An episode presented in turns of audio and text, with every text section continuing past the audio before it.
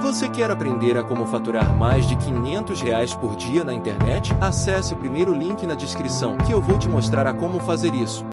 Inteligência emocional, ela tem dois pilares. Um é a competência emocional pessoal, que são as competências emocionais que eu tenho para comigo mesmo, e as competências emocionais sociais que eu tenho com os outros. O que é, que é inteligência emocional? É a capacidade de você usar a emoção certa, no momento certo e na intensidade certa. Então, a pessoa pode ficar com raiva, mas está no momento certo essa raiva? Tem o contexto certo? Está na intensidade certa. E esse é o sentimento, então, é quando você, empresário, pode ter raiva. Pô, cara, quebrou uma máquina, quebrou isso, quebrou aquilo, ok. Mas essa raiva está na intensidade certa, no momento certo. Então, quando eu uso as minhas emoções para me conectar comigo e tirar o meu melhor, eu, tô, eu tenho inteligência emocional. Quando eu uso minhas emoções da maneira certa para conectar com as pessoas ao meu redor e tirar delas o melhor, e isso é riqueza. Isso é riqueza. Eu poder tirar o meu melhor em qualquer situação usando minhas emoções e conectar com as pessoas. Você pode tirar o dinheiro que for, você pode tirar tudo de uma pessoa. Tudo, todo o dinheiro. Tire a roupa dela, mas dê a ela inteligência emocional, ela recupera aquilo e muito mais. Agora você pode dar a fortuna que for para uma pessoa. Se ela não tiver inteligência emocional, ela vai perder a fortuna e tudo mais. 94% de quem ganha na, uma grande prêmio na loteria, em até 4 anos, perdeu tudo. Quando os empresários começam a crescer, eles vão se tornando solitários. Solitários porque menos pessoas querem dizer algo para eles, solitários porque eles estão dispostos a ouvir menos dos, dos seus funcionários, das pessoas. Eles vão se trancando naquela torre de marfim. E quando aquela porta se fecha, amigo, é o início da derrocada. Quando ele não ouve mais, quando ele não busca mais ouvir as pessoas da sua empresa, o mercado, quando as pessoas estão intimidadas em falar alguma coisa para ele que não concordam, que discordam, que acham que tem outra ideia, quando essa porta se fecha, é o início da derrocada de qualquer empresa. Estava vendo o Luciano Hang, a mesa dele fica num salão, acho que com mil pessoas. A mesa de trabalho do Luciano Hang, um bilionário, se não me engano, o patrimônio dele é 20 bilhões, fica no meio da sala com mil pessoas. Ele não está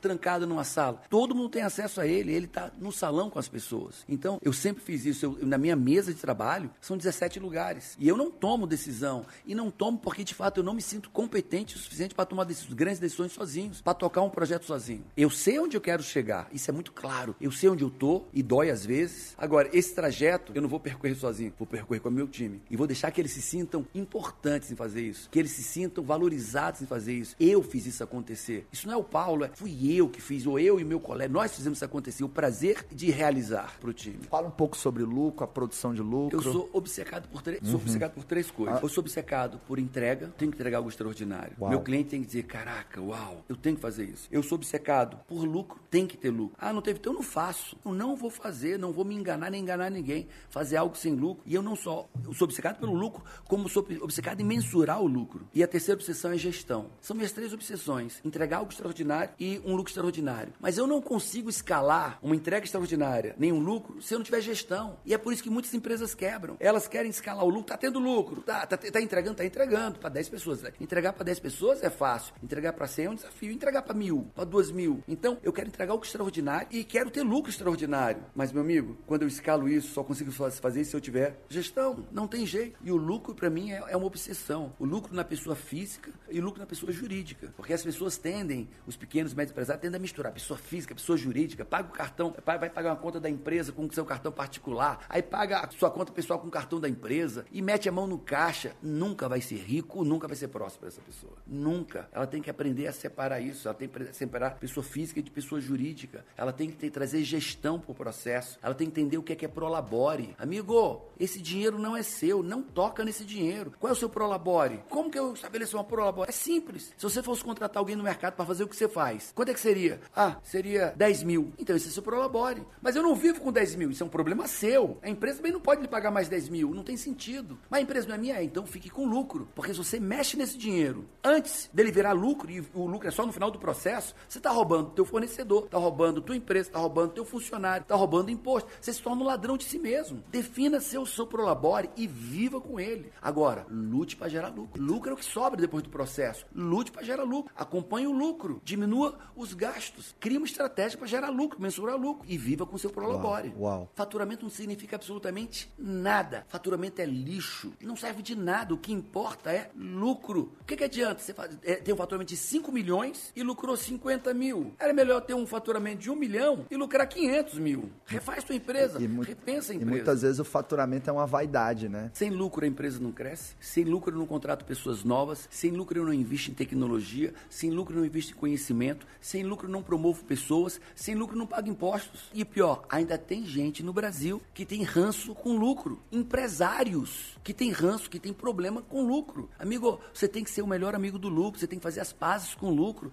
você tem que chamar o lucro todos os dias. Duas coisas você tem que chamar para você: lucro e sabedoria. Chame pelos dois, todos os dias. Eu acredito que o maior problema do empresariado pequeno e médio do Brasil se chama escassez. Escassez na alma. O que é escassez? É achar que quando alguém ganha, tem outra pessoa que perde. O que é abundância? Abundância é eu sei que eu posso ganhar e o outro ganhar. Então, como é que é um empresário abundante? Eu ganho e meu funcionário ganha. Eu me alegro em pagar bem, eu alegro em promover, me alegro em premiar meu funcionário. Eu estou ganhando e está ganhando. Isso é uma mentalidade abundante. Todo mundo pode ganhar. Uma mentalidade escassa, ele acredita que quando alguém ganha, necessariamente alguém perde. E isso é espiritual. A Bíblia diz assim: o ladrão veio para matar, o ladrão é, é o diabo. O ladrão veio para matar, roubar e destruir. Aí Jesus diz: Mas eu vim para trazer vida e vida em abundância. Não é vida apenas, não é estar vivo, é estar vivo de forma abundante. Né? Então, e eu vejo em- empresários que têm essa mentalidade. Se eu pagar bem, ele está ganhando. E se ele está ganhando, então eu estou perdendo. Se eu investir nisso, esse cara é caro, é um sistema caro, é, é uma tecnologia cara, é uma máquina cara. E se eu investir nisso, ele está ganhando. Se ele está ganhando, então eu estou perdendo. Eu não posso investir nisso. Eu não posso pagar bem. Eu não posso promover. E esse, para mim, é o grande mal. Por que, que tantos empresários não contratam pessoas melhores? Porque acha que para contratar alguém melhor tem que pagar bem. Mas ele acredita, se ele pagar bem lá, o cara está ganhando. Se ele está ganhando, então agora eu estou perdendo. Então eu vou contratar pessoas baratas. Eu vou comprar coisas ruins, uma estrutura ruim, processos ruins, poucas pessoas. Aí ele se torna o quê? Centralizador. E ele tem que fazer todas as funções porque ele acha que se contratar mais gente, eles vão ganhar. E se eles ganharem, ele está perdendo. É uma bola de neve. É uma bola de neve. A escassez é uma doença na alma. E eu meio que afirmo: se você, pequeno empresário, não está prosperando, é porque você é escasso. Você não paga um curso porque você acha que se o curso for bom, o cara está ganhando. Então ele vai procurar um barato e ruim, ou então não vai fazer nada. E como ele não, não, não trouxe isso, ele vai ter que fazer tudo, vai dar errado, ele vai repetir e vai se frustrar, vai destruir a família, destruir a saúde. E isso é em todas as áreas. Para mim, o pequeno empresário, ele é pequeno empresário e não sai disso por causa da escassez. Você gostaria de viver de YouTube, fazer seu próprio horário, trabalhar de onde você quiser e principalmente gerar muita receita? Finalmente a gente lançou o Viver de YouTube, que é o único treinamento no mercado que vai te acompanhar do absoluto zero até a criação do seu canal de sucesso. Basta garantir sua vaga clicando no botão abaixo para começar seu império no YouTube, hein?